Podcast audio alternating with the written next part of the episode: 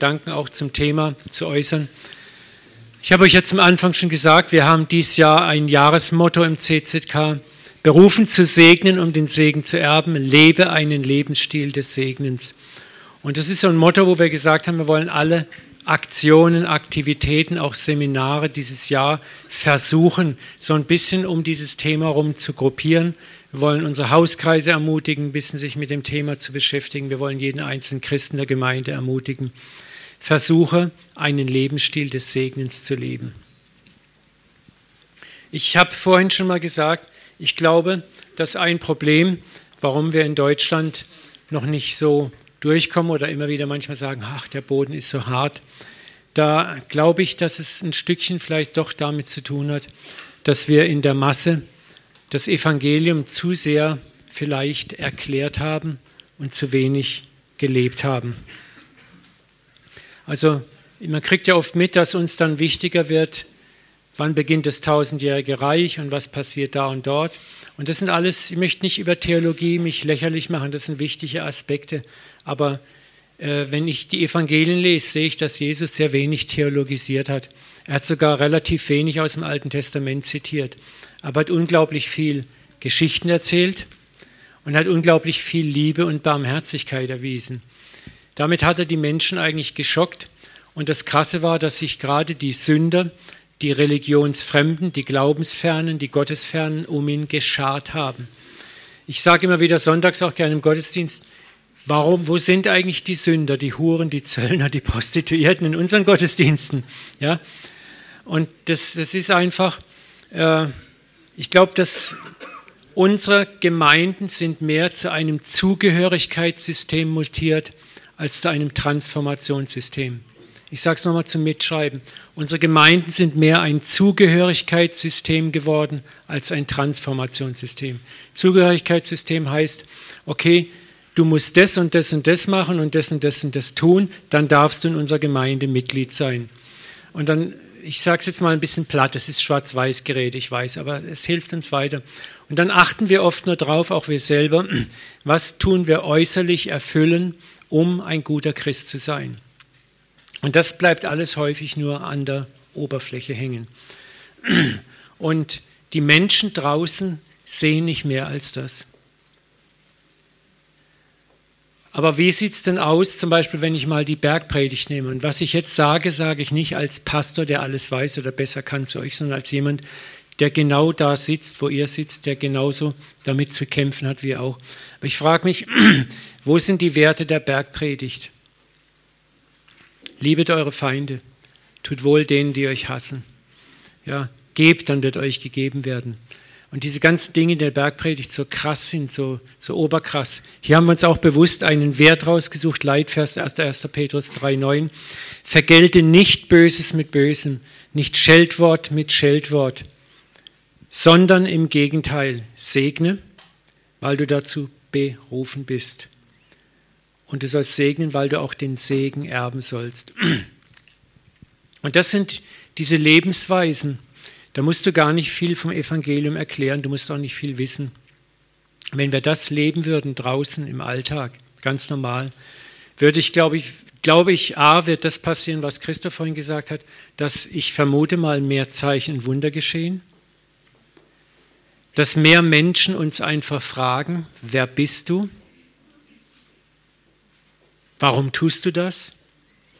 Dass wir gar nicht viel Worte machen müssen. Und wenn wir dann Worte machen, was erklären über das Evangelium, dass uns die Menschen anders zuhören, weil sie vorher etwas in unserem Leben gesehen haben, was sie berührt hat und was sie überzeugt hat. Und dazu gehören eben diese, diese Dinge. Ich möchte zum Beispiel mal vorlesen, Paulus bringt es im Korintherbrief so auf den Punkt. Er sagt halt im 1. Korinther 13, 1 bis 8, wenn ich die Sprachen von Menschen und Engeln sprechen könnte, aber keine Liebe hätte, wäre ich ein schepperndes Blech oder eine lärmende Klingel.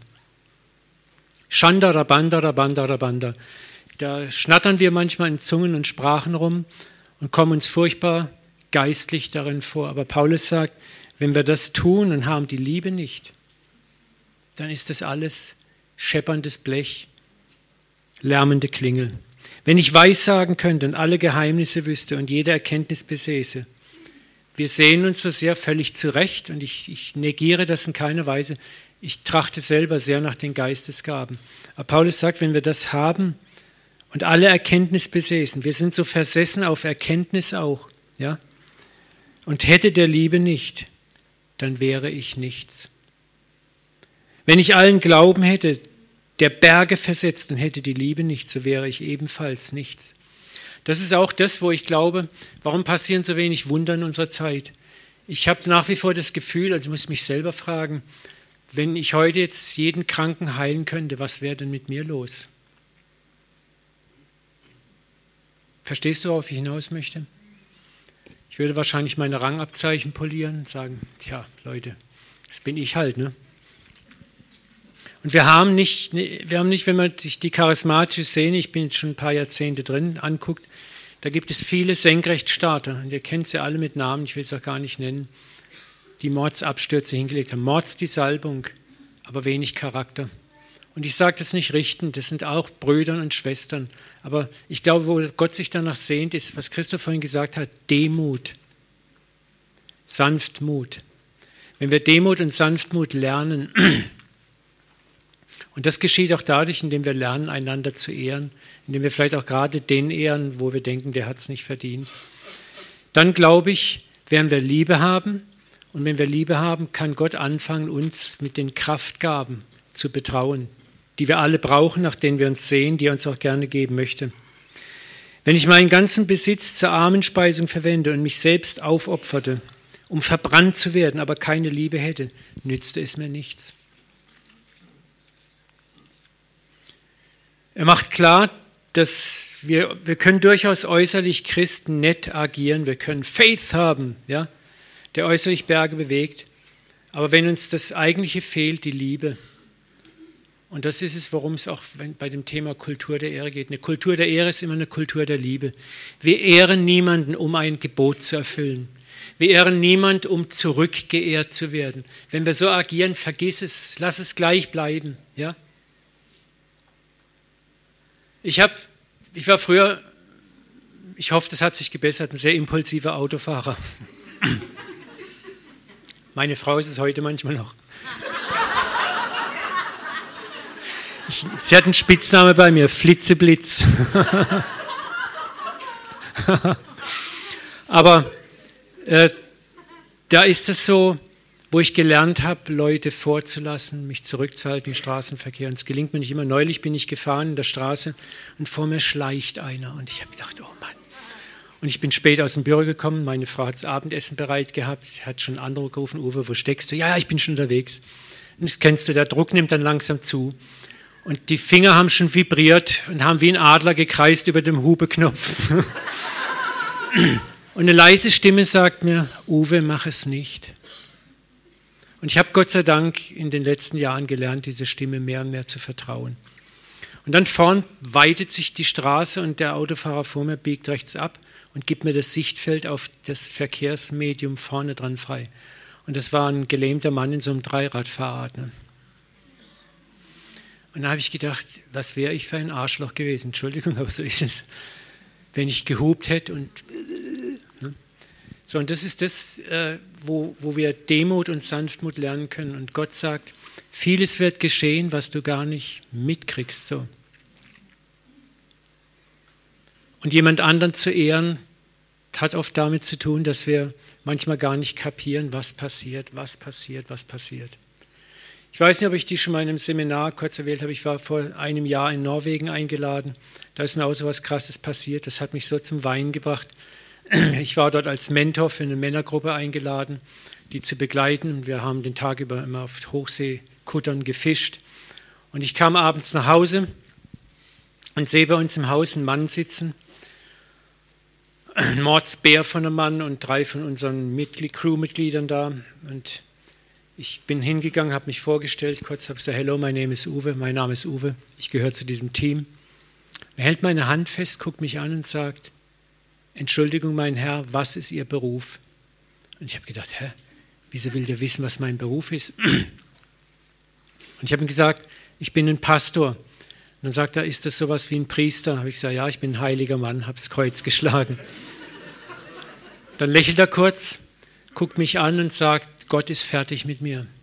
Gott hat mich verlassen, Gott liebt mich nicht mehr. Und ich war erstmal, ups. Und dann habe ich gesagt, also ich glaube eine Menge Sachen, aber das glaube ich nicht.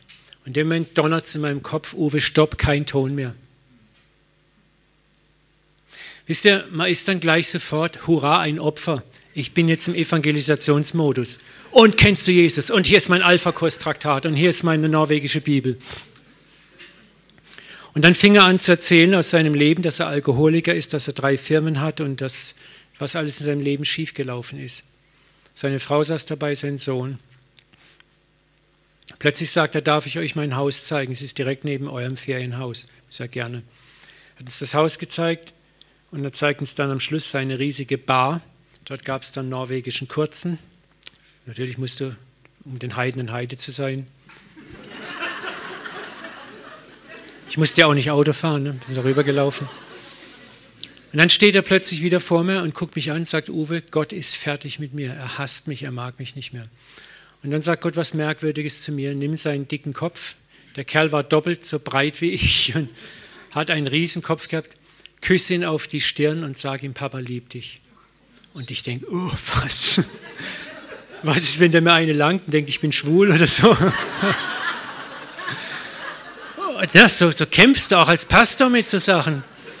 Und dann habe ich es mich überwunden, gewagt, küsse ihn. In dem Moment bricht er weinend in meinen Armen zusammen. Weint, zittert und ich stand da, habe den kaum halten können. Und nach zehn Minuten, seine Frau guckt, sein Sohn guckt, meine drei Freunde gucken, kommt er hoch und mit einem völlig veränderten Gesichtsausdruck schaut er mich an und sagt mit tränengefüllten Augen, sagt er, Uwe, in dem Moment, wo du drüben das Haus betreten hast, habe ich gespürt mit jeder Phase meines Seins, du bist ein ganz besonderer Mensch. Deshalb habe ich dich gefragt, was ist dein Beruf? Und dann habe ich angefangen zu plärren. Weil ich muss, habe mich zu der Zeit so beschissen gefühlt. Mein eigenes Leben war nicht ganz shallow.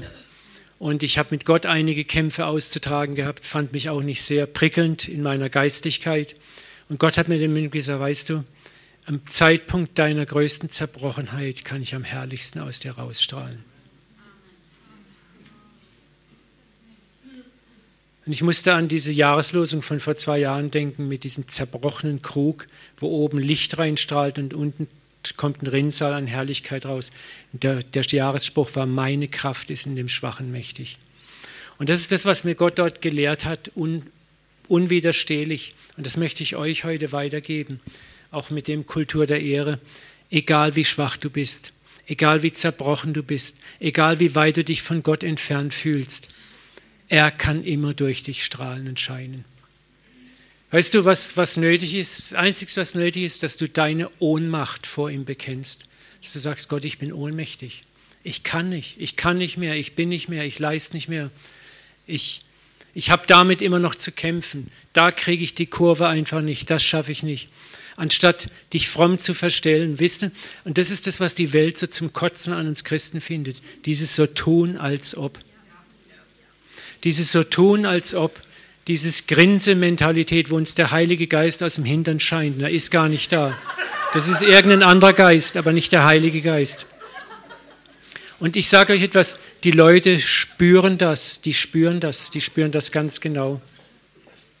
Und ich möchte heute Mut machen in deiner größten Zerbrochenheit. Glaube, dass Gott dich benützt. In deiner größten Zerbrochenheit segne jemand anderen. Und wie das geschehen kann, es kommt nicht auf die Größe deiner Tat an. Ich bitte zum Beispiel den Papa jeden Morgen kurz, auch mit meiner Frau, mach mir Situationen bewusst, wo ich einen anderen Menschen segnen kann, egal wie. Und das kann das kommt nicht auf die Größe der Tat an, sondern auf deine Gesinnung. Da kann zum Beispiel sein, dass du jemandem mal die Tür aufhältst. Es kann sein, dass du jemanden im Straßenverkehr vorlässt, reinlässt, rüberlässt. Ich erinnere mich an eine Situation vor einem Dreivierteljahr. War eine sehr, sehr verkehrsreiche Straße und da stand ein Fußgänger da an der einen Straßenbahnschiene und wollte rüber. Und keiner hat ihn rübergelassen. Und ich habe gehalten, habe ihn rübergewunken. Der war ein bisschen in Gedankenversuchung, hat nicht kapiert, dass ich ihn rüberlassen will, nicht immer. Und dann hat das irgendwann kapiert und hinter mir war schon ein Hubkonzert am Gange, weil vor mir war eine Ampel und die hat dort auf Rot-Grün geschaltet. Und dann ist der Mann schließlich rüber, hat sich so bedankt, nicht so, und hat sich richtig gefreut. Was krass war, hinterher hat mir Gott gesagt, Uwe, weißt du, was, was passiert sein könnte? Es kann sein, und das hat mich so geflasht, sagt er, dass dieser Mann heute Morgen Folgendes vielleicht gesagt hat. Gott, wenn es dich wirklich gibt, dann gib mir heute ein Zeichen, dass es dich gibt. Lass mir irgendwas Außergewöhnliches passieren. Und er steht am Straßenrand und erlebt, was sonst vielleicht nicht passiert, dass ihn jemand rüberlässt. Und für ihn ist das vielleicht ein Zeichen, wo er sagt, Mensch, dich gibt es wirklich. Und ich erzähle euch das, um euch klarzumachen, deine Tat, egal wie klein sie ist, dein Segen, egal wie klein er ist, dein jemand anders ehren, Kultur der Ehre leben, kann so ein Auslöser sein, dass jemand vielleicht sagt, Gott, wenn es dich gibt, zeig mir das. Kann vielleicht sein, dass jemand sagt, also Bernhard, unser Schatzmeister, hat neulich eine Geschichte erzählt. Da war eine Frau, Krankenschwester im Krankenhaus, hat einen, einen älteren Mann behandelt und dann findet sie raus, der ist Christ, sie ist auch Christ und dann erzählen sie so und dann fragt er sie, ja, wie sind Sie denn Christ geworden? Oder sie fragt ihn, wie sind Sie denn Christ geworden? Und sagt, oh, das ist eine ganz spezielle Geschichte, sagt er. Ich war als junger Mann dabei, Selbstmord zu begehen. Ich habe schon einen Strick dabei gehabt, wollte in den Wald gehen und habe gesagt, Gott, wenn du mich aufhalten möchtest, dann gib, dass irgendetwas Außergewöhnliches auf dem Weg zum Baum passiert. Und dieses, und er sagt dann, dann kam ein kleines Mädchen mit einem Glas Wasser in der Hand und hat gesagt, Gott hat mir gesagt, ich soll dir Wasser geben. In dem Moment fällt der Krankenschwester das Tablett aus der Hand und sie sagt, weißt du, wer das Mädchen war? Das war ich. Und dann sagt sie, sie hat als kleines Kind, sagt sie, hat sie einen ganz starken Eindruck gekriegt, wo Gott sagt, füll ein Glas Wasser, geh zum Waldern hoch und den ersten, den du siehst, gib's. Und das sind so die Sachen, wo ich manchmal sage, manchmal kriegst du von Gott so schräge Aufträge. Wer hat es schon mal erlebt, so schräge Aufträge? Doch einige, ne? Und ich kann dir Mut machen und oft sagen wir, oh nee, so einen Scheiß mache ich nicht. Aber ich möchte dir Mut machen, lern mal darauf, dich einzulassen. Tu es einfach mal. Du wirst Teil von etwas Größerem, Teil vom großen Plan Gottes. Und manchmal braucht es Jahre, bis es klar wird, was es ist. Bis es klar wird, was es ist. Das, ist, das kann so viel sein, jemanden an der Kasse vorlassen Neulich hat mir jemand erzählt, ich habe das schon ein paar Mal erlebt, wo ich Leute an der Kasse vorlasse, ich werde selber mal vorgelassen. Das hat jemand aus unserer Gemeinde inspiriert und hat gesagt, ah, das habe ich auch gemacht. Sagt er, stell dir vor, was passiert ist. Ich habe zwei Leute vorgelassen und dann stehe ich als Letzter in der Reihe und auf einmal wird die zweite Kasse aufgemacht und ich war als Erster an der Kasse. Ne? Ja, oder zum Beispiel, was uns passiert, wir gehen spazieren gern und wir erleben immer öfter, dass uns Leute plötzlich, die wir gar nicht kennen, ganz freundlich grüßen. Und wir haben gemerkt, oh, das tut ja richtig gut. Und wir haben gemerkt, wie wir Deutsche eigentlich so stoffelig. Und da haben wir auch angefangen, freundlich zurückzugrüßen. Und manchmal kann das auch für jemanden sein, der total Depri drauf ist. Und da kommt jemand Fremdes und sagt ein freundliches Grüß Gott, auch wenn wir darüber lästern. Aber der denkt, wow, was war das? Vielleicht mal deine Kollegen loben, deine Mitarbeiter loben, vielleicht sogar mal deinen Chef loben.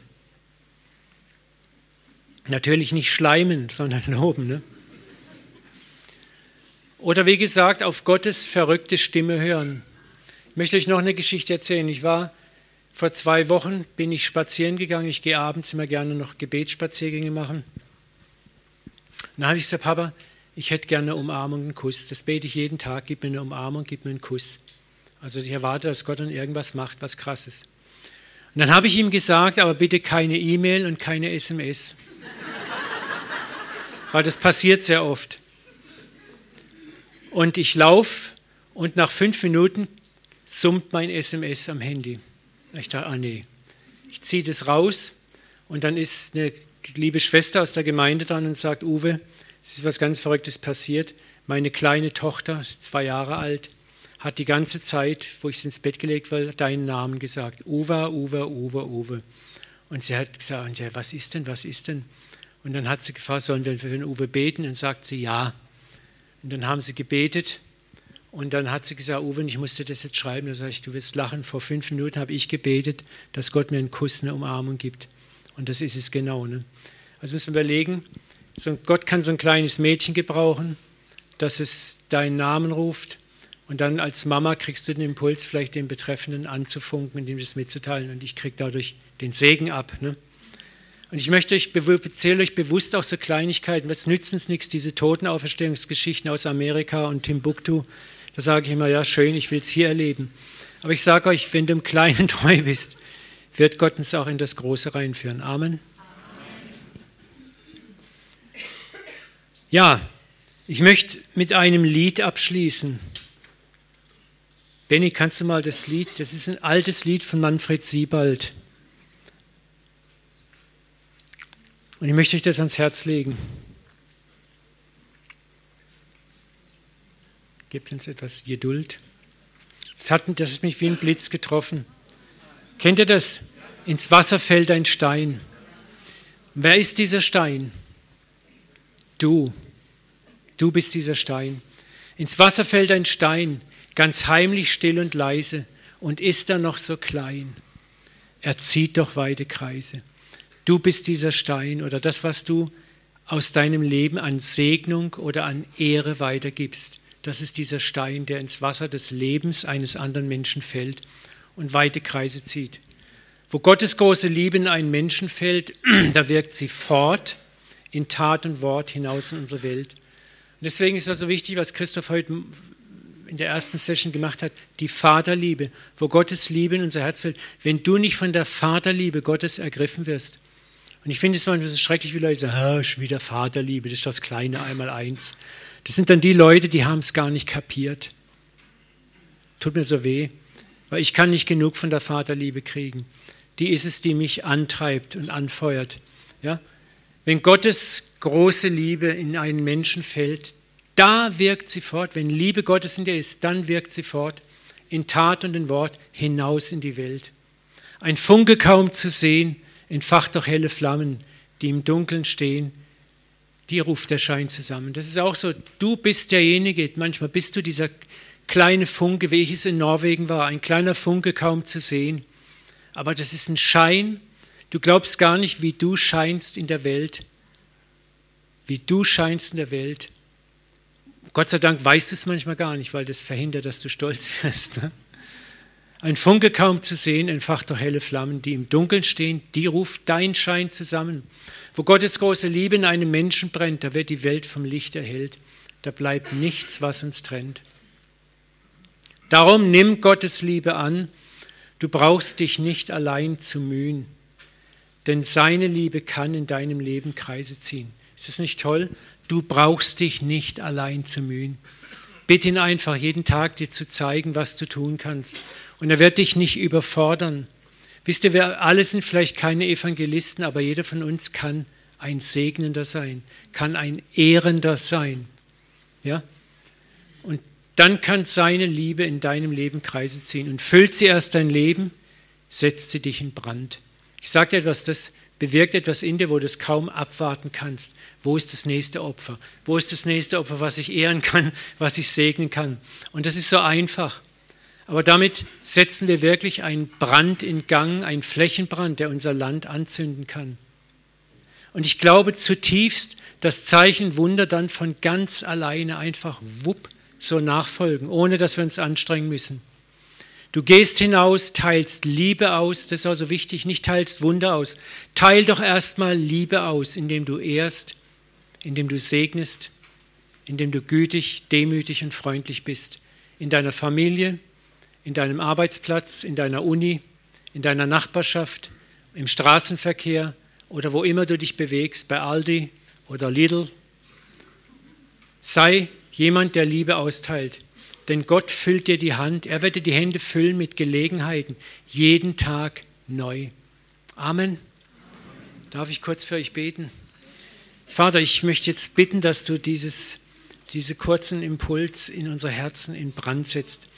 Vater, weck in uns das Verlangen, dich jeden Tag um einen Kuss, um eine Umarmung für uns zu bitten, dass wir gestärkt werden, dass deine Liebe uns in Brand setzt, dass deine Liebe in unser Herz fällt, dass wir jeden Tag aufs Kleinste und Größte neu erfahren, du hast uns unendlich lieb.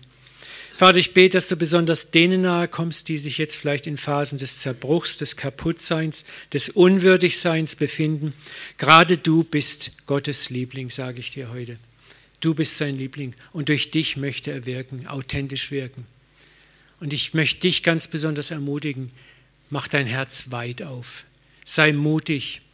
Du bist niemals so unwürdig, dass du seine Liebe nicht weitergeben kannst. Vater, und zeig besonders ihnen, wo sie jemand anderen lieben können, stärken können, gütig sein können, freundlich sein können, egal wie klein, egal wie klein der Stein ist, den wir ins Lebenswasser eines anderen Menschen werfen. Vater, und so gib uns Mut, unser Land auf diese Weise zu transformieren. Danke, dass wenige einen Durchbruch für viele bereiten. Wenige schaffen einen Durchbruch für viele. Danke, dass von diesem Seminar Großes für unser Land ausgehen wird, Vater. Danke, dass hier Reformatoren sitzen, kleine Reformatoren, die Großes bewegen werden, Vater.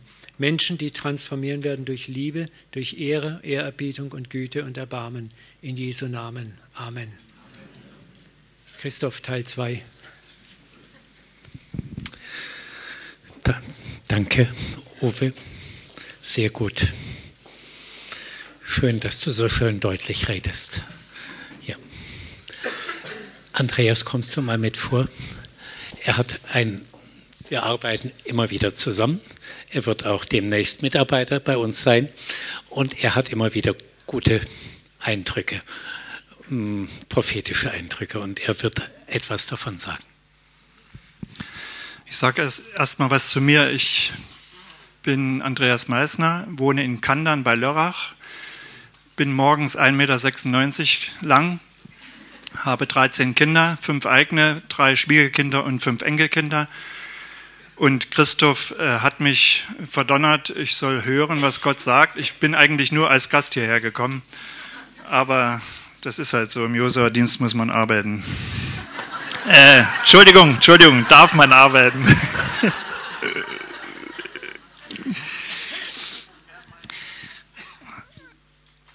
Ganz am Anfang, als ich, ehe es anfing, habe ich den Eindruck gehabt, dass Jesus zwei Fragen dir ganz persönlich stellen will. Und ich, ich bitte dich, wenn möglich, dich darauf einzulassen und das auch für dich ganz persönlich anzunehmen. Es sind relativ triviale Fragen. Aber die erste heißt, wann hast du das letzte Mal deinem Vater oder deiner Mutter, ich liebe dich gesagt, egal wie euer Verhältnis momentan zueinander ist?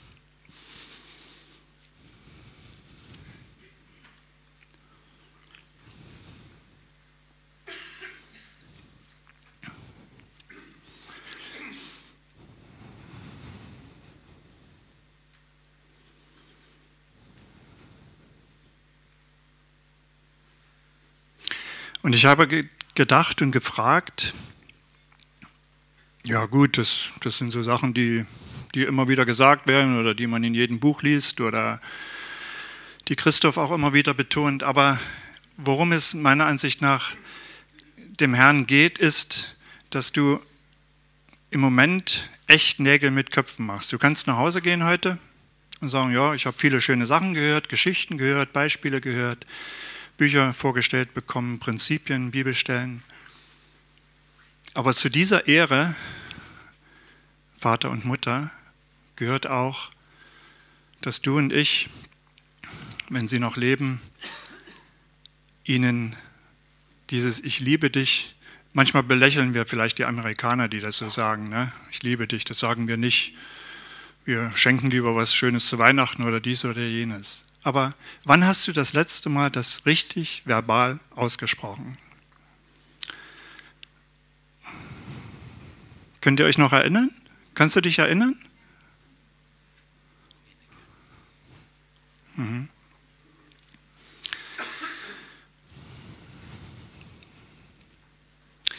Ich erzähle noch eine kurze Geschichte. Wir waren auf einem Seminar, da ging es um, wie wir als Kinder die äh, die eigenen Väter erlebt haben. Und da ist ganz viel Brachland da, da sind ganz viele Verwundungen da. Und das haben wir dann auch besprochen und ans Kreuz gebracht und äh, Gottes Vaterliebe äh, reingebetet, war gut. In der Pause kommt dann ein Herr auf mich zu. Ich muss jetzt überlegen, wenn ich älterer Herr sage, ja, darf ich ja sagen, ne? über 70 ist man älter, oder? Gut. äh, kam ein äh, über 70-Jähriger zu mir und sagt, du, wir haben darüber gesprochen, dass äh, wir so Defizite wegen der eigenen Eltern, weil die Eltern das nicht gesagt haben. Aber weißt du, was der Heilige Geist mir gesagt hat? Ich habe ja meinem Papa auch nicht gesagt, dass ich ihn liebe. Und ich spüre, das ist, ich, muss, ich möchte die Buße tun, bist du bereit, das mit mir zu machen? Na klar, sind wir gern bereit. Wir haben uns dann hingesetzt. Aber er war schon tot, macht nichts. Du kannst ihm das trotzdem sagen. Er hört das.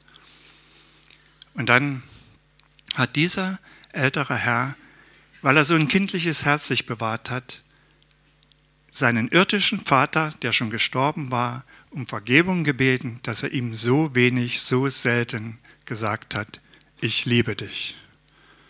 Und ich durfte ihm dann stellvertretend diese Vergebung zusprechen. Ich komme wieder auf unser Thema. Wann hast du das letzte Mal deinem Vater, deiner Mutter gesagt, ich liebe dich? Mein Vorschlag ist, wenn das mindestens eine Woche her ist, ich gebe mal eine ganz große Bandbreite, wenn das mindestens eine Woche her ist, ihr habt alle eure Smartphones oder äh, Laptops oder was auch in der Nähe oder zu Hause oder ein Telefon, ruft sie an, sagt ihnen das, schreibt eine SMS. Ich glaube, das ist erlaubt, jetzt zwischen dem Vortrag auch mal ganz kurz dem Vater oder der Mutter eine SMS zu schreiben. Ich liebe dich und wir reden noch darüber oder so. Wer von euch ist dafür bereit und verspricht das nicht nur, sondern wird es auch tun, heute oder morgen? Steht ihr mal bitte auf, ich möchte für euch beten.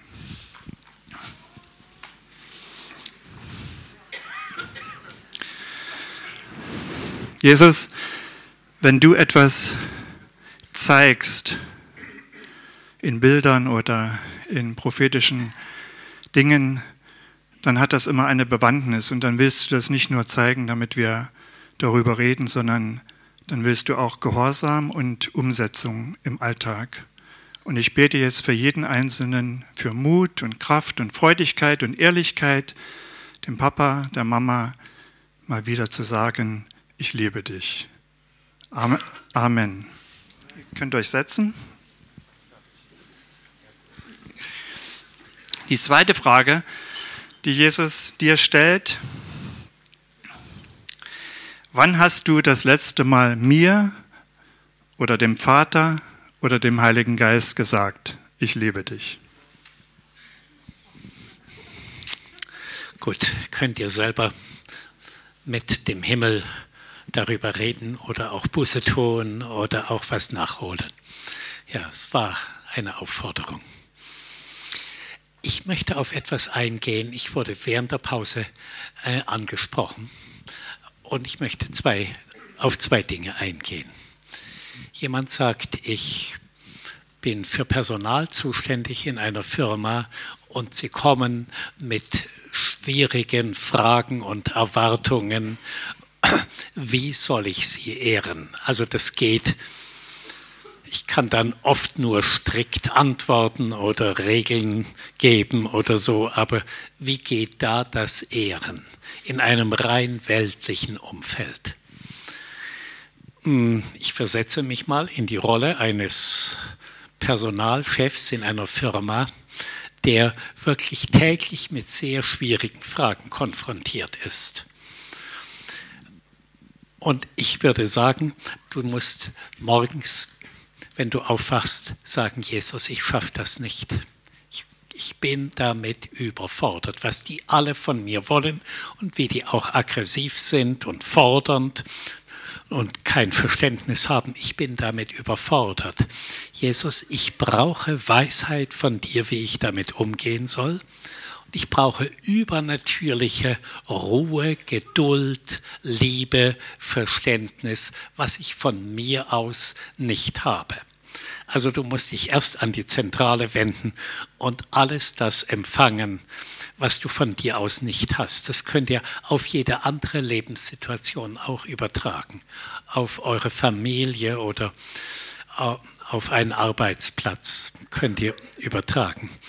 Als zweites sagst du, ja, die Aufgaben sind groß, aber du, Jesus, in mir bist größer. Also ich gehe nicht unter die Probleme, sondern mit dir, Jesus, behalte ich meinen Stand von Autorität, sogar geistliche Regentschaft.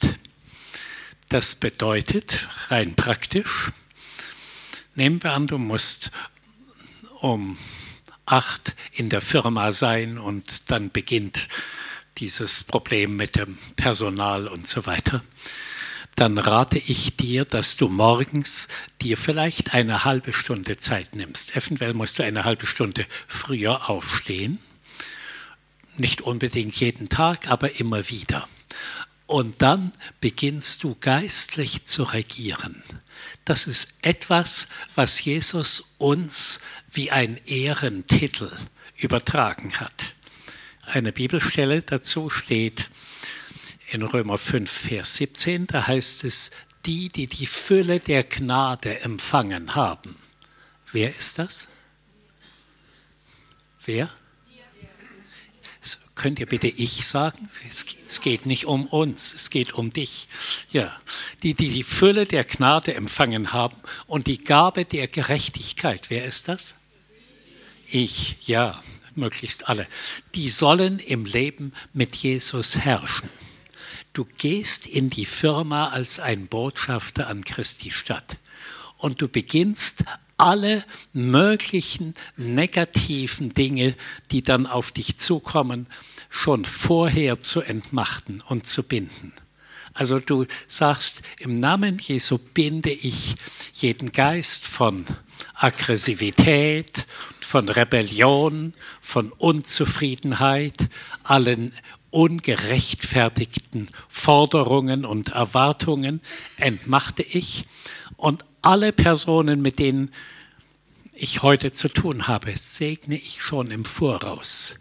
Mit Freundlichkeit, mit Verständnis, mit, mit Liebe, mit Annahme, mit Beziehungsfähigkeit, also alles, was dir an Gutem einfällt, legst du schon auf die Personen, bevor sie kommen.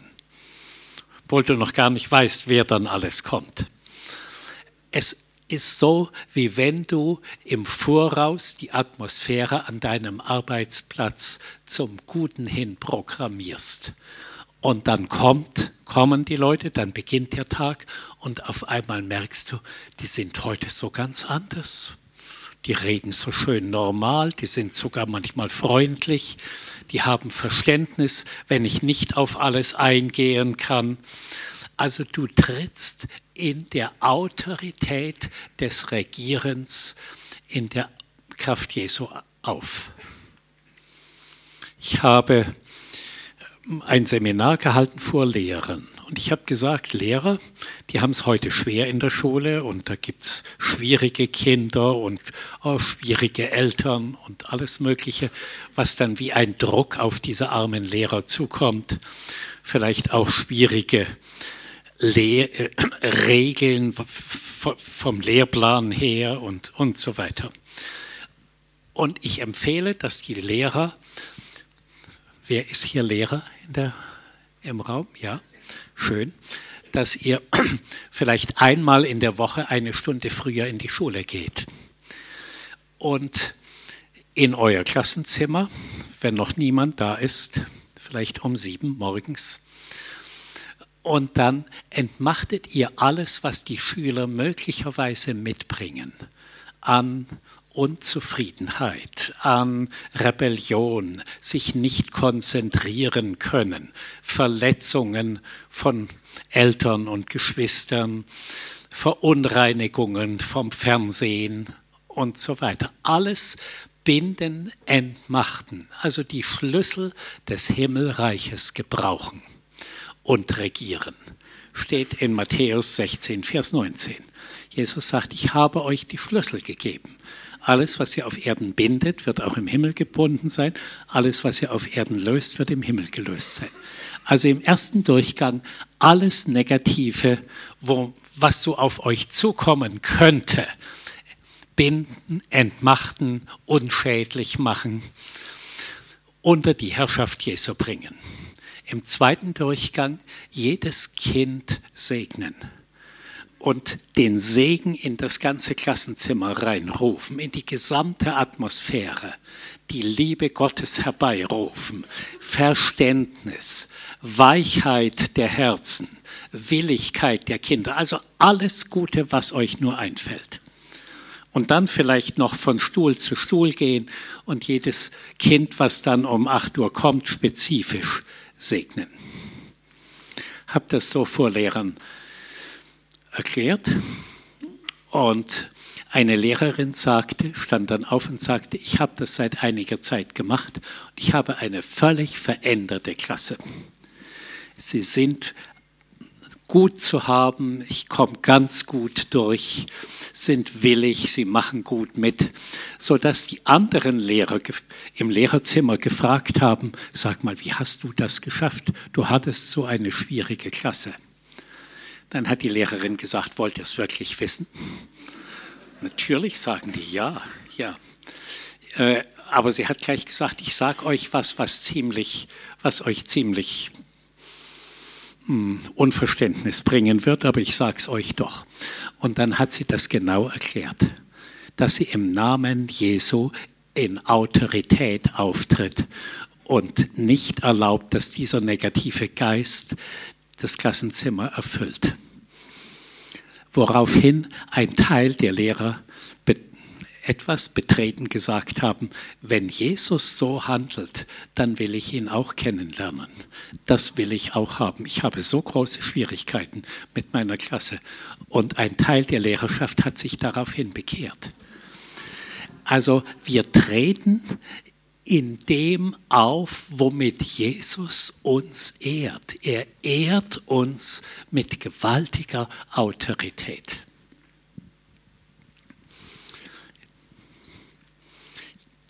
Möchte immer gleich, wenn ich sowas erzähle, erzähle ich ja nicht, um euch eine schöne Geschichte zu erzählen. Ich möchte gleich fragen, habt ihr das verstanden? Ja. Äh, und es ist genau genommen nicht, naja, mal sehen, wenn mir das gefällt, vielleicht mache ich das auch, sondern ihr steht unter einem Auftrag von Jesus. Und der ist, den kann man nicht diskutieren.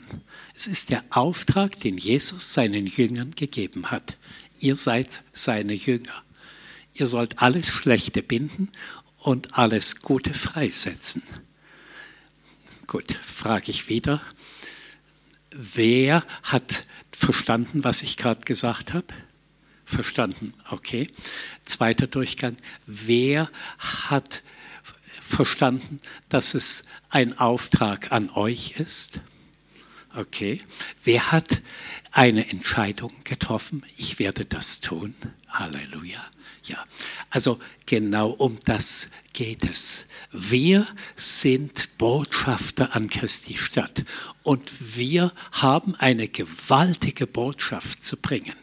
Wir haben Heilung für die Welt zu bringen. Wir haben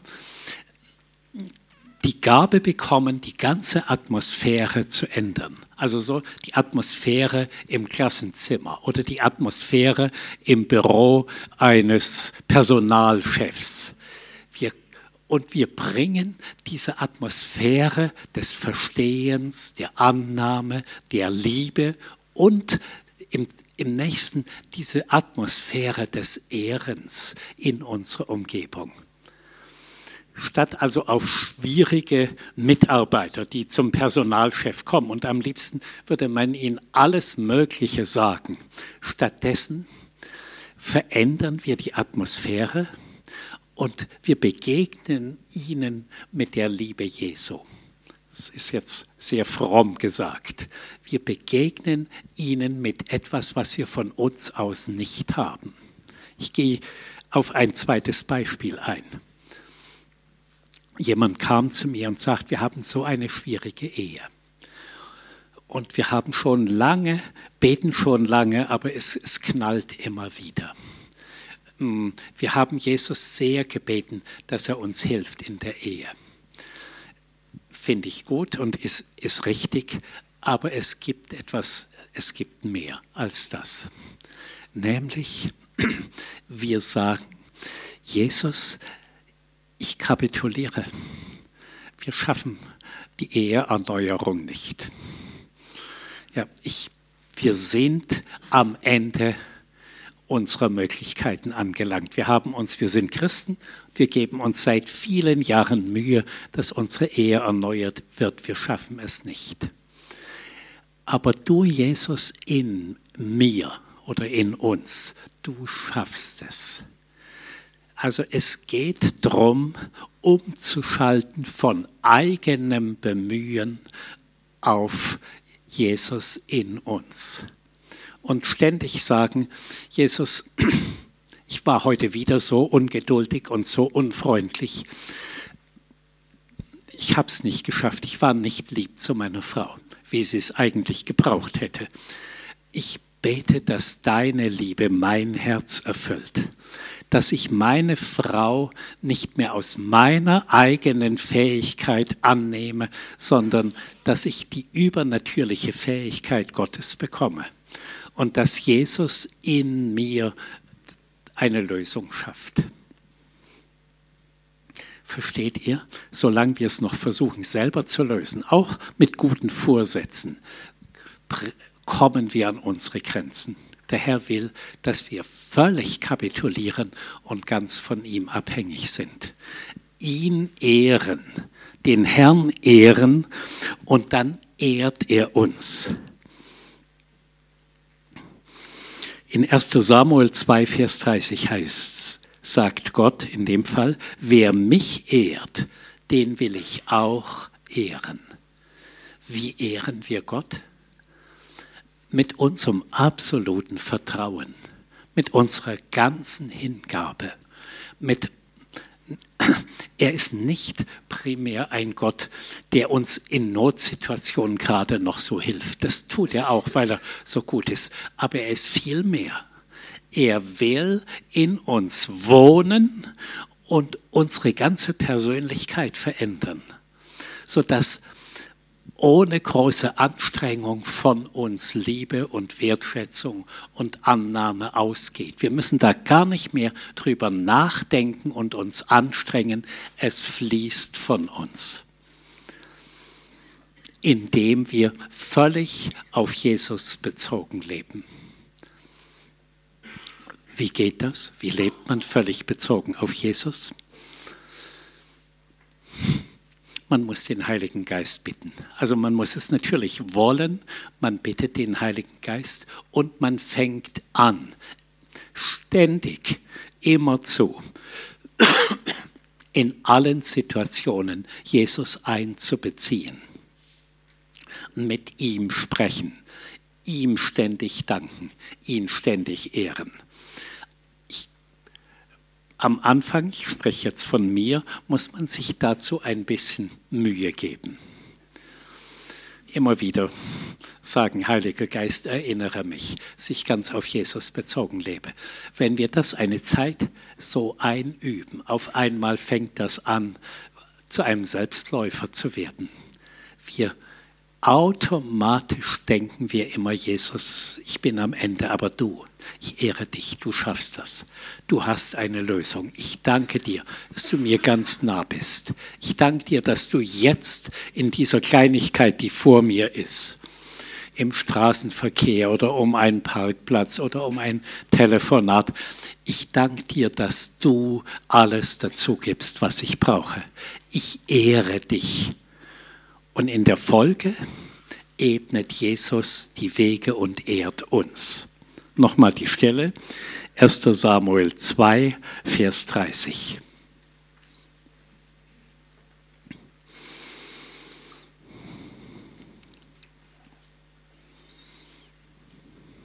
Oder das Gegenteil, wer den Sohn nicht ehrt, der ehrt den Vater auch nicht.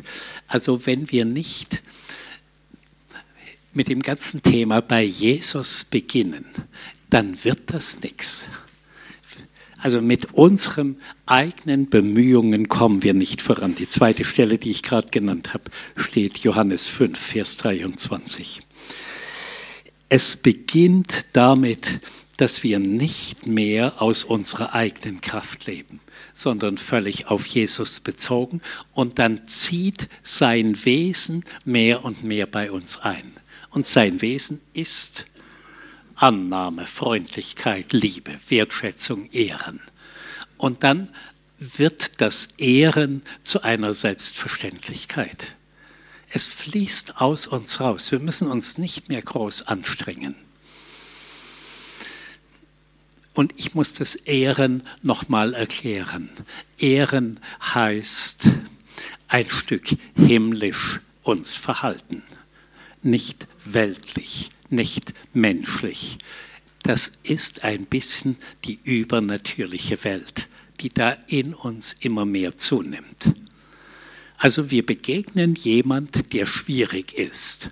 Und früher, ohne dieses Himmel in mir oder Ehren in mir, wäre ich gegen ihn und ärgerlich und hätte ihm gleich die Grenzen gesetzt.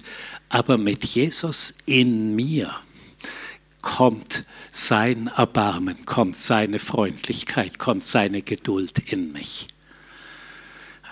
Also der Schlüssel ist Jesus in uns sein Leben in uns.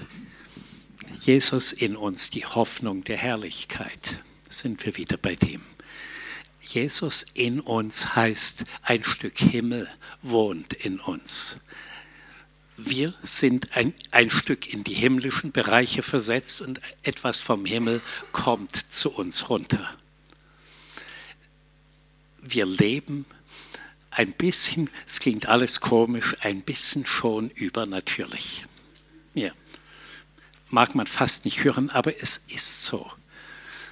Und wir sprechen da eine Sprache, die die Welt gar nicht mehr versteht. Oder wir, wir gehen Gedankengänge, die die Welt nicht richtig versteht.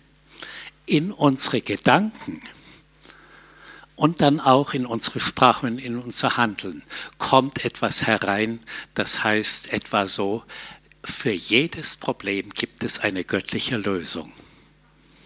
Und ich denke und spreche ständig in göttlichen Lösungen. Das wiederum löst aus dass einmal der Himmel begeistert ist, aber es löst aus, dass eure Seele, eure Nerven, eure, euer Körper Heilung erfährt. Also wie wenn ein neues himmlisches Programm in euch Fuß fasst. Wer ständig Gutes sagt, Gutes glaubt, Gutes sagt, sich freundlich verhält, der wird fast nicht krank. Das klingt alles komisch, nicht? Hm, weil dadurch ist der Himmel so stark in uns, unsere körpereigene Abwehrkraft ist so stabil. Wir kriegen keine Grippe, auch wenn um uns herum viele Leute Grippe bekommen. Das ist ein Stück Himmel in uns. Klingt ein bisschen abgehoben, aber ich muss sagen, ich habe noch nie Grippe gehabt. Ich will mich damit nicht rühmen und es geht gar nicht um mich, es geht um den Himmel in euch, um die göttliche Dimension, die euer ganzes Denken, euer Wesen und jeden Schritt erfüllt. Ich gebe von mir selber zu, ihr müsst nicht denken, ich sei so superheilig. Ich bin da auch noch nicht ganz, aber ich bemühe mich. Ich strebe, ich drücke da hinein, ständig. Und ich muss sagen, es macht das Leben sehr leicht. Viele Dinge, die menschlich nicht lösbar wären, die lösen sich plötzlich wie von selber. Nämlich nochmal das Wort, Der Herr sagt, wer mich ehrt, den will ich auch ehren. Das heißt, dem will ich helfen, für den bin ich, dem beschenke ich, bei dem lösen sich alle Schwierigkeiten auf übernatürliche Art. Ich bin einfach total für ihn.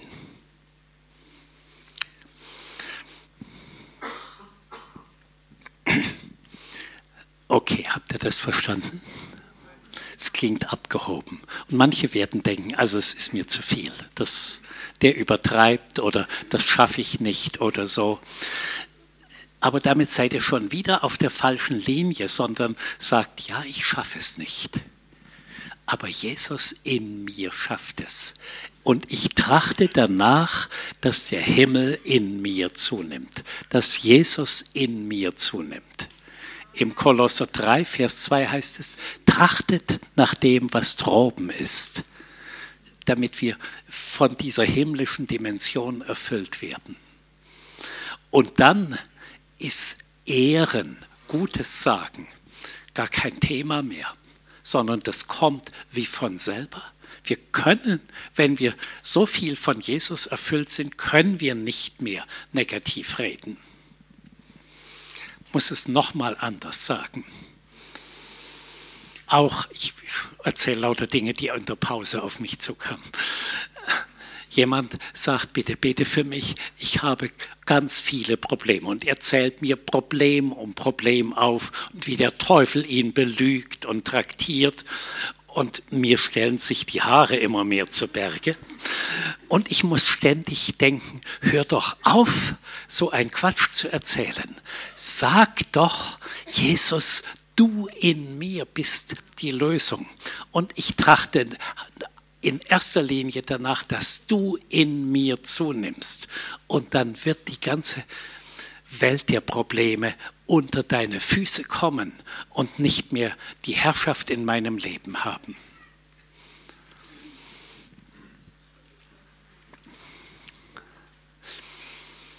Gut, habt ihr es gehört? Gehört habt ihr es? Habt ihr es verstanden?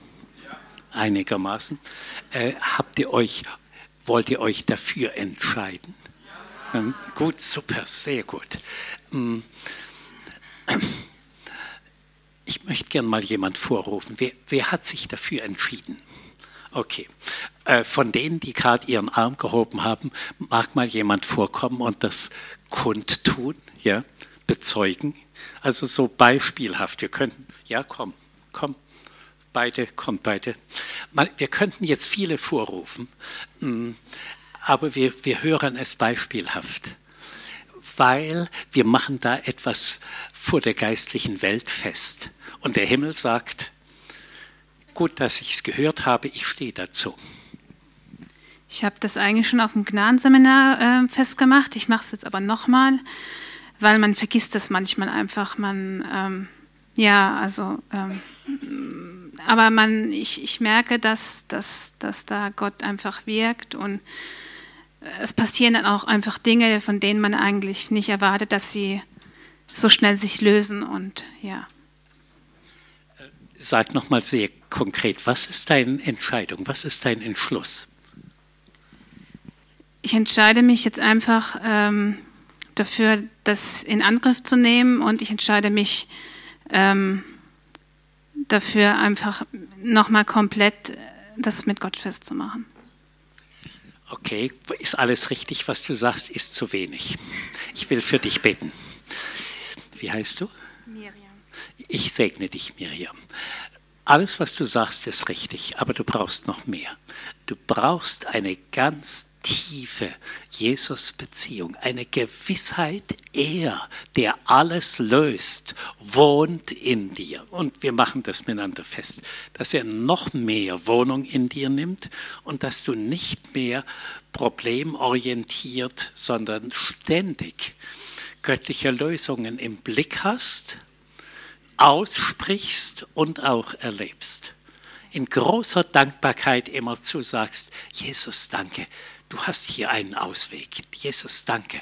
Du beschenkst mich mit der Liebe, die ich jetzt brauche für den anderen. Ich danke dir, Jesus, dass du mir jetzt ein neues, weiches Herz und Geduld gibst, dass ich hier super gut und übernatürlich lieb reagieren kann. Ich danke dir, Jesus, dass du jede Last von mir nimmst, dass ich befreit durchs Leben gehe. Ich preise dich, Jesus, dass du mir eine neue Sprache schenkst neue Gedanken und eine Sprache des Glaubens. Ich danke dir, Jesus, es wird alles vollständig neu, weil du in mir wohnst. Okay, du hast es wahrscheinlich so gemeint. Und ich, ja, ich, ich glaube das, sonst hätte sie sich nicht gemeldet. Ich habe es nur noch mal bestätigt und aus, ein bisschen ausgemalt. Gut, super.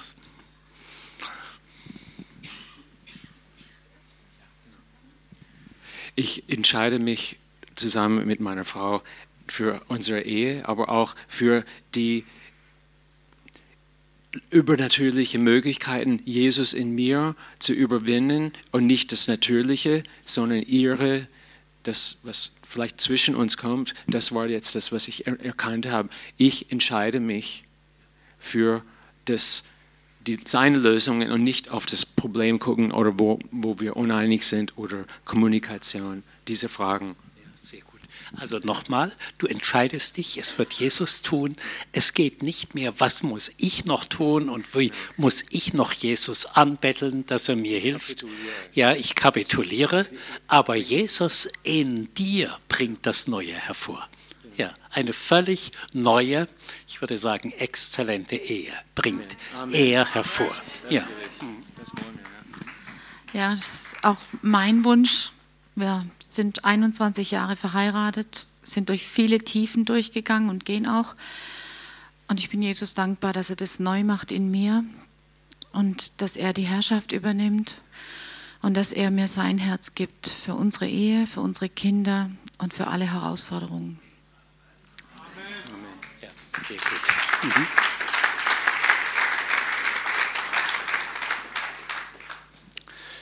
Ich kenne die beiden, schreibt mir mal nach einem Monat, wie es euch geht. Ja? Brauchen auch so Rückmeldungen. Wir wollen damit dem Herrn die Ehre geben. Also vielleicht fasse ich jetzt die Session zusammen. Es beginnt damit, dass wir nochmal ganz neu sagen, ich kapituliere und ich schalte um auf Empfangen von göttlichen Geschenken, göttlichen Lösungen, göttlicher, übernatürlicher Kraft, übernatürlicher Liebe. Jetzt fällt mir noch was ein.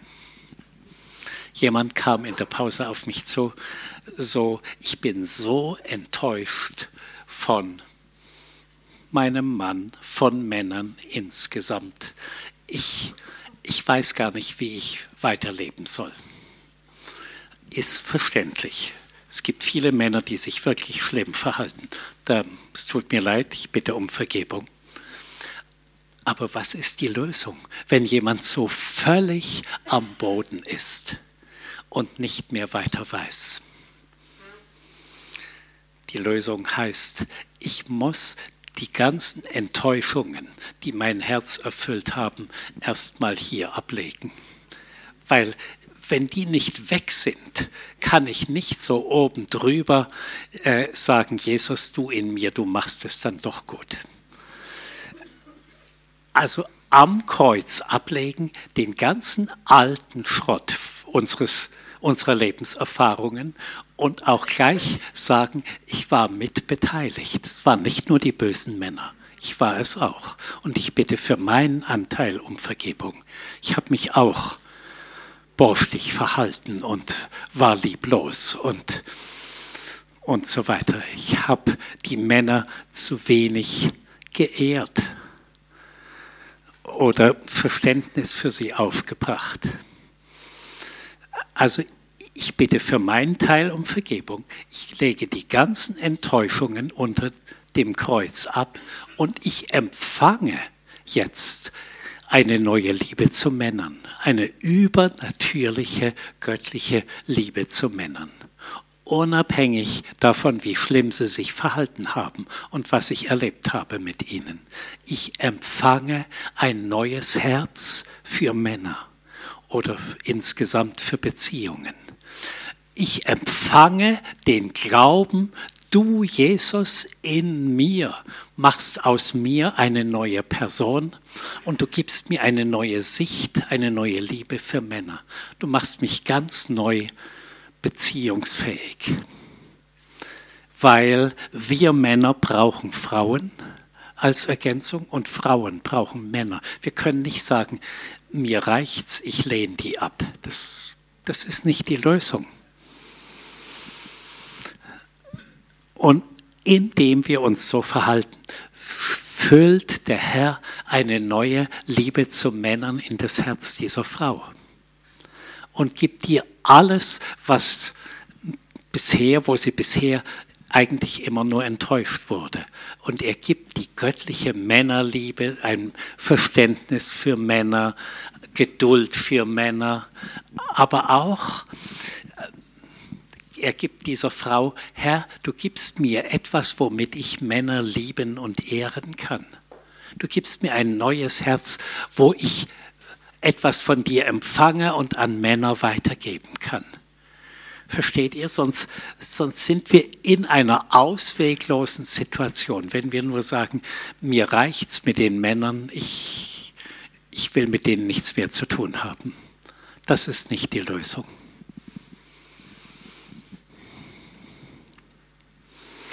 Ich danke dir, Herr, dass bei dir wirklich die Fülle der Neuanfänge, die Fülle der Gnade zu holen ist. Das hat wieder mit dem Gnadenthron zu tun, über den wir heute früh gesprochen, heute Nachmittag gesprochen haben. Überlegt mal, mit welchen Erwartungen ihr neu zu Jesus kommt. Oder ich sage es anders, glaubt bitte, Jesus hat für jede noch so schwierige Situation eine göttliche Lösung. Und er will euch damit beschenken, er will euch damit ehren und ihr ehrt ihn. Und dann im zweiten Schritt könnt ihr eure Umwelt plötzlich annehmen, lieben, ehren, Wertschätzung geben.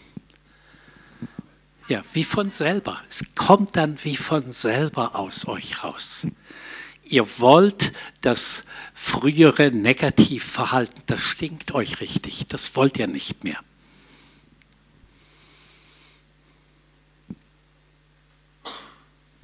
Hast du eine Ergänzung? Komm.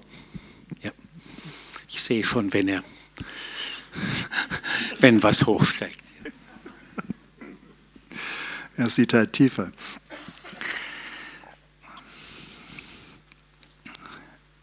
Kurze Frage. Wer von euch war mal bei einer äh, uniformierten Einheit, also Armee oder äh, Volkspolizei oder irgend sowas alles? Da hinten jemand? Ja, einige wenige. Also ihr, ihr wisst, was eine Armee ist, was eine Kompanie ist äh, und dass die Leute sich äh, auszeichnen durch eine gemeinsame Uniform. Ich habe das Bild über euch allen gesehen, wie in einer festen Kompanie wo ihr alle Uniformen anhattet und Gott sagt, ihr seid meine Ehrenlegion. Ihr seid meine Ehrenlegion, alle zusammen. Und jetzt könnte man vielleicht denken, ja, ja, hier so im, im theoretischen Geplänkel ist das alles noch ganz einfach, aber im praktischen Alltag ist das schon schwieriger, die, die Beispiele, die wir gehört haben. Und dann habe ich gesehen, wie diese Kompanie sich aufgelöst hat und jeder an seinen Ort gegangen ist, in die Firma, in die Familie und so weiter. Und du hattest immer noch diese Uniform an. Und das Umfeld in deiner Familie, in der Arbeit, im Studium, wo auch immer, die haben das gesehen. Die haben buchstäblich gesehen, dass du eine andere Uniform anhast, weil du dich hier entschieden hast, zu dieser Ehrenlegion von Gott zu gehören. Und das ist eine ganz starke Ermutigung für dich, wenn du wieder in den Alltag gehst, mit dieser Uniform, dass Gott bei dir ist und er sich darüber freut, dass du Mitglied in dieser Ehrenlegion bist. Also man sieht es dir an, man spürt es dir ab, man riecht es förmlich. du denkst, ich bin, ich bin ja der gleiche, aber die anderen merken, nein, dein, du hast dich tiefgehend verändert. Du strahlst was anderes aus. Ich möchte zusammenfassen, was ist das Ziel? Wir reden hier über einen neuen Lebensstil, den ihr alle lebt. Das heißt, ich empfange die göttlichen Geschenke. Jesus lebt in mir, sein Wesen nimmt in mir zu und dann kann ich wieder geben, ich kann freundlich werden, ich kann gute Beziehungen leben. Aber was ist das schon das Ziel? Nein. Was, worauf, wo geht die Reise hin? Auf was gehen wir miteinander zu? Wer könnte eine kleine Antwort sagen?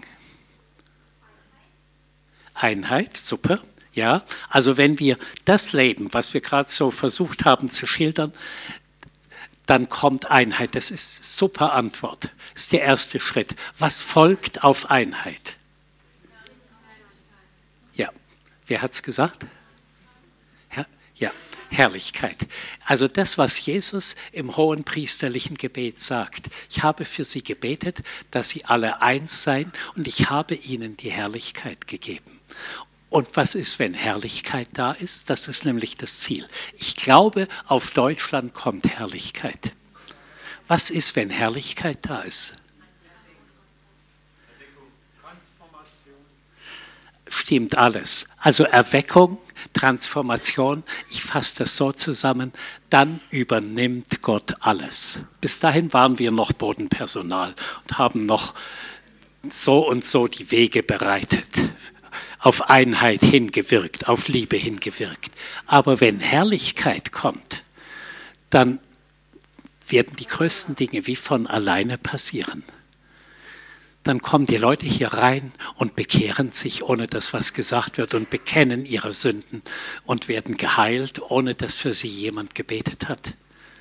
Einfach nur, weil die Atmosphäre der Herrlichkeit so stark da ist. Und ich glaube, auf das geht Deutschland zu. Ja, auf das gehen wir zu. Wie? Durch euch. Indem ihr sagt, ich will in diesen Lebensstil hinein. Der, der Liebe, der Annahme, der Wertschätzung, des Ehrens. Und dann kommt automatisch Einheit. Du kannst nicht jemand von einer anderen Konfession ehren und lieb haben und Gutes über ihn sagen und dann sagen, aber ich lehne dich doch ab, weil du nicht an die Kindertaufe glaubst oder weil du so auffällig in Sprachen betest oder irgend sowas. Also das fällt dann alles weg. Dann kommt in unser Land kommt Einheit. Und was ich in letzter Zeit stark empfinde, der Herr wird die Katholiken stark dabei gebrauchen. Mhm. Glaubt es. Ja, die, Gott wird plötzlich in den Katholiken Erweckung und wie einen neuen Geist erwecken. Die evangelische Kirche ist so stark auf Gender aus und auf all das, was die Welt heute macht, das ist für Gott ein Gräuel, während die Katholiken noch in gewisser Weise anders denken. Der Papst auch. Mhm. Also es wird sich vieles dramatisch ändern und die Herrlichkeit wird kommen durch euch. Und wann kommt es? Es beginnt jetzt, indem wir uns jetzt für diesen Lebensstil entscheiden, für dieses göttliche Verhaltensprogramm. Entscheiden, immer gleich mit dem Zusatz, aber ich schaffe es nicht. Ich, in mir ist noch zu viel Unverständnis oder gar Rebellion, Unzufriedenheit, ja aber denken. Aber du Herr in mir, du schaffst es. Du Heiliger Geist in mir, veränderst mich so, dass ein völlig neues Leben beginnen wird. Gut, und dafür wollen wir jetzt beten. Also das ist die Armee die Gott zubereitet. Wer gehört dazu? Ich, ich. Mhm. Ja, wenn ich so eine Frage stelle, müsst ihr mal bedenken, ihr, ihr müsst nicht meinetwegen die Hand heben. Ist nicht so wichtig. Aber ihr müsst es wegen dem, des, dem Herrn heben, weil die Engel sind im Raum und die beobachten euch und die schreiben in euer Lebensbuch rein. Als es um eine neue Lebensausrichtung geht, hat er sogar die Hand gehoben. Ich meine das nicht, nicht zynisch, ich meine das ehrlich. Aha. Hm.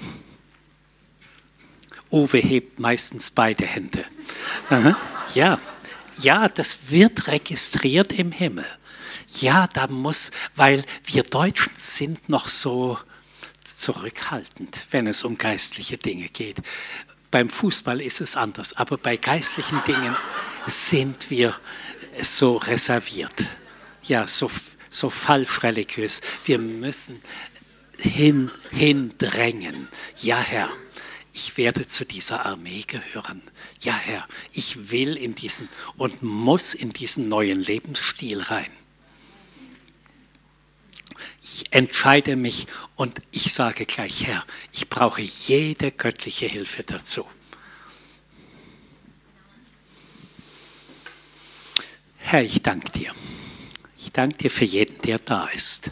Und ich, ihr werdet nicht gekommen, wenn ihr nicht eine gewisse Sehnsucht, einen Hunger hättet. Drum seid ihr hier. Und ich ehre euch darüber. Ich will euch nicht irgendwo auch ein bisschen kritisieren. Ich will euch nur ermutigen. Drückt da mehr rein. Drängt hinein. Wer heißt das Himmelreich an sich? Die Gewalttätigen. Zeigt ein bisschen Gewalttätigkeit. Ja, positive Gewalttätigkeit. Ich segne euch, dass da in euch eine noch größere Entschiedenheit kommt. Es geht eigentlich um alles. Es geht um euch, dann geht es um eure Familien, es geht um unsere Städte, es geht um unser ganzes Land.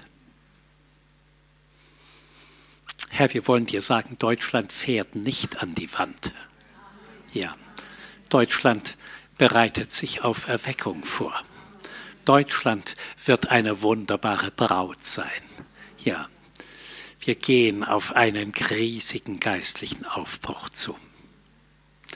Ich segne euch, dass das, was ihr bisher gehört habt, dass es sich tief in euer Herz eingräbt und dass ihr es von ganzem Herzen annehmt, ergreift und sagt, ich muss da rein. Ich werde nicht mehr sein, der jemand, der andere kritisiert. Ich will jemand sein, der ständig andere aufbaut, auferbaut, bestätigt, lobt, ehrt, liebt.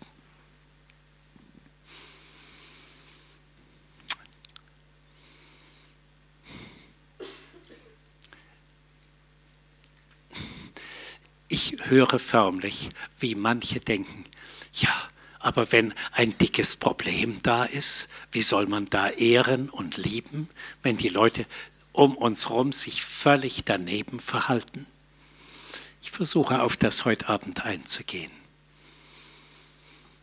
Es gibt da göttliche Möglichkeiten. Wir müssen nicht Duckmäuse sein. Wir halten die Fahne des Lammes hoch. Aber wir verhalten uns anders als die Welt. Ich danke dir, Herr, sich jetzt so dein Geist auf alle lagert.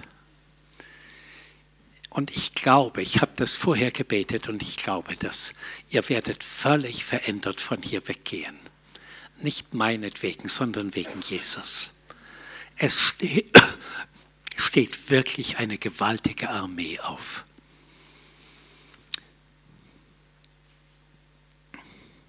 Ich möchte mit einem Beispiel abschließen. Als Israel von einer Armee etwa 180.000 Kriegern äh, bedroht war, die wollten das Land erobern. und die israelische Armee waren etwa 30.000. Also sehr klein. Und sie hatten Angst und sagten, was können wir gegen diese Übermacht ausrichten? Und der Herr hat gesagt, ehrt mich mit eurer Anbetung. Schaut auf mich, preist mich. Und das haben sie getan. Und sie haben immer den einen Vers gesungen, danke dem Herrn, denn er ist gnädig. Nein, danke dem Herrn, denn er ist freundlich und seine Gnade wäret ewiglich. Das ist die Geschichte von Josaphat, 2. Chronik 20. Und dann in der Folge hat Gott die Feinde geschlagen. Ist das logisch? Nein. Wenn wir uns so verhalten, wie es Gott gefällt und wie er geehrt und wie unser Glaube zu ihm ausgedrückt wird, dann übernimmt er die Lösungen. Wie? Weiß ich nicht. Göttlich, übernatürlich. Und wir treten in diese übernatürliche Armee ein, in dieses Verhalten, was wir menschlich nicht erklären können.